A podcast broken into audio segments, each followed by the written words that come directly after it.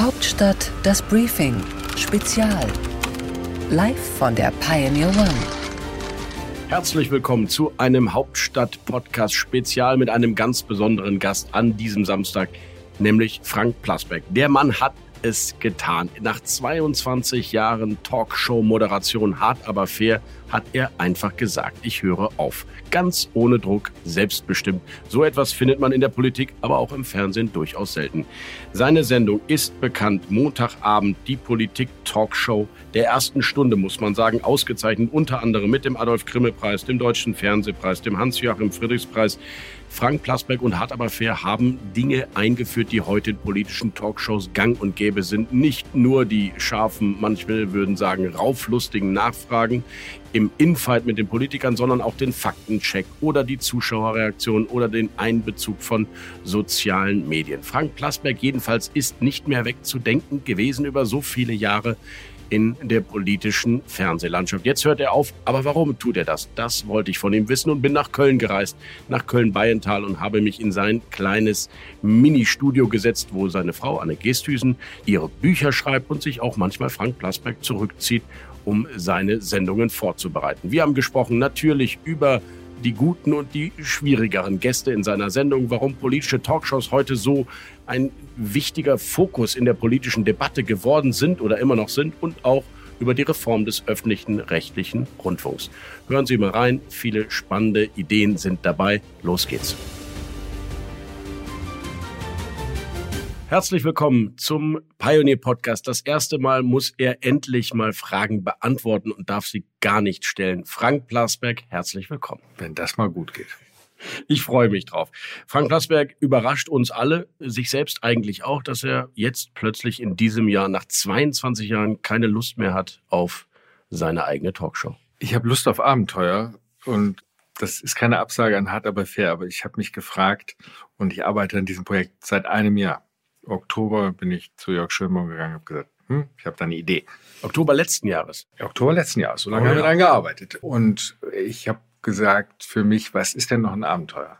Und wenn man dann mal guckt, mit 16 habe ich als Schüler bei der Bergischen Morgenpost in Wermelskirchen angefangen, Radio, Fernsehen und, und, und. Und was könnte noch ein Abenteuer sein? Und dann kam ich irgendwann drauf, dass es das größte Abenteuer ist, sich selbst mal abzumelden und zu sagen, du bist jetzt nicht mehr wichtig.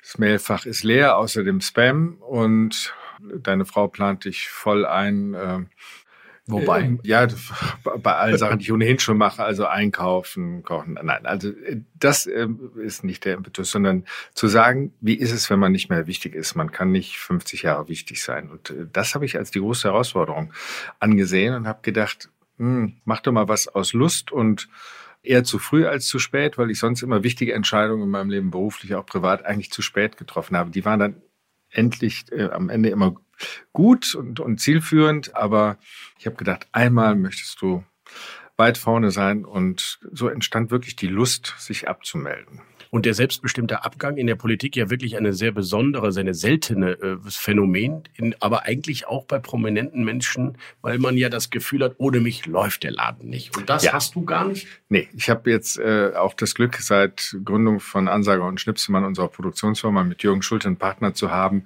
Wir hatten immer eine klare Aufgabenteilung. Äh, er ist sozusagen das Gesicht nach innen und ich bin so der Außenminister und er sagt scherzhaft, naja, du bist für die Ausgaben zuständig, ich für die Einnahmen kann man auch so sehen. Jedenfalls ist es eine Erfolgsgeschichte.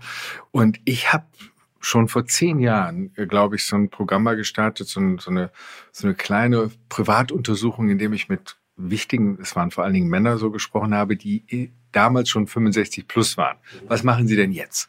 Mancher CEO, der fühlte sich geradezu beleidigt. Hätte ich auch fragen können, was, was ist Ihr bevorzugter Swingerclub? So hat der reagiert. Ich erinnere mich an einen Menschen, der ein großes ähm, Unternehmen geleitet hat, das fängt mit P an, hört mit Ost auf, hatte später Steuerprobleme. Und der sagt, ja, ich bin im Board dann in New York. Und gut, es kam dann anders, wie wir alle wissen. Wohnte Aber, wenige Meter entfernt hier richtig, von Köln, genau, genau. Ja, und eine ondulierte Staatsanwältin stand morgens vor der Tür. Richtig. Und ein Ü-Wagen stand auch vor der Tür. Jedenfalls, dieser Mann ähm, hat die Frage gar nicht verstanden. Und äh, dann habe ich gesagt, ja, das ist vielleicht schwierig. Es muss ja was anders sein. Und deswegen habe ich mir das überlegt und Es fühlt sich jetzt gut an. Montag ist die letzte Sendung. Montag ist schon die letzte Sendung? Montag ist die letzte Sendung. Und du oh. weißt ja gar nicht, wie es sich anfühlt, weil erst danach bist du ja unbedeutend. Ja, aber ich habe jetzt schon die letzte Sendung in Berlin gemacht und um mich herum entsteht dann so eine Betroffenheit. Ich habe eine Taxifahrerin in Berlin, die ist 76, selbst Uroma. Man merkt also, kommt ursprünglich aus der DDR, früh Mutter geworden, früh Oma geworden und Uroma, die fährt mich und ähm, als die mich gestern Abend vom Hotel abgesetzt hat, fing die bitterlich an zu weinen. Und da dachte ich, oh Gott, was ist denn jetzt? Also bei mir hat sich jetzt die Rührung noch nicht eingestellt, wobei ich dann auch erst weiß, wie es am, am Montag ist. Ich habe mit Klaus Geber lange darüber gesprochen, einem Freund aus alten SWF 3 Tagen, der sagt, du wirst sehen, du wirst es genießen. Schauen wir mal, aber bis jetzt ist es heiter und es wartet ja eine, eine große Aufgabe.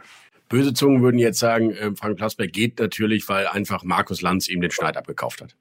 Markus Lanz ist der einzige befreundete Kollege in diesem Gewerbe, mit dem ich auch privat viel rede. Und Markus ist ja in einer ganz anderen Disziplin unterwegs. Was Markus ja nicht, doch er weiß es, er hat es vielleicht vergessen, Runden zu moderieren, wo man gucken muss, dass die in Gang bleiben, dass äh, jemand, der als Normalbürger da sitzt, nicht untergeht im Kampf mit einem Minister. Ist ja viel anstrengender als so Einzelgespräche. Da kann man mich nachts verwecken und sagen, wunderbar vorbereitet. Das ist dann aber so ein bisschen, ähm, nein, ich finde, das ist für mich eine der schönsten Geschichten. Ich weiß ja auch, äh, wie es um ihn stand als er da eine Unterhaltungssendung am mittleren Samstagabend gemacht hat. Äh, mich freut das äh, ungemein. Und wir sehen aber auch für uns eine Gefahr darin, dass Politiker so eine Einzelbehandlung ganz schön finden, auch wenn sie dabei manchmal auf die Schnauze fallen, weil sie dabei wichtig sind und weil es dann auch mal gut ist. Ich denke an andere Sendung, da macht man ein Einzelinterview und dann geht man wieder. Was für ein Auftritt. Im Vergleich dazu muss man sich bei uns halt 75 Minuten einer Gefahr aussetzen. Das ist nicht planbar. Ein Gespräch mit einer Journalistin ist oder Journalisten ist auch nicht planbar. Da geht es auch oft hart zur Sache. Aber es ist irgendwie eine Geschichte, die nach bestimmten Regeln so funktioniert. Äh, also nicht Regeln der Absprache, wie manche Verschwörungstheoretiker glauben, aber es ist eine Art von, von äh, intellektueller Augenhöhe. Und für einen Minister oder eine Ministerin ist es bei uns viel gefährlicher. Ich denke dran an eine Sendung Jetzt äh, die letzte in Berlin mit Lauterbach und einer fantastischen Fachpflegerin, 29 Jahre alt.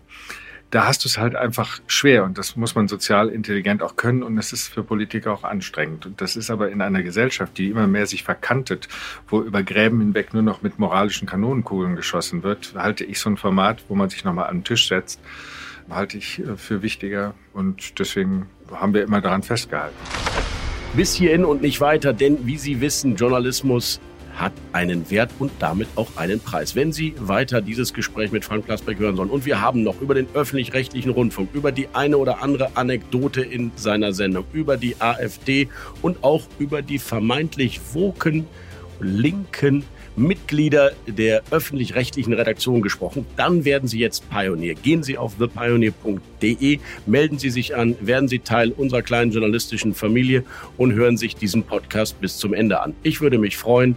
join.thepioneer.de Hauptstadt, das Briefing Spezial, live von der Pioneer One.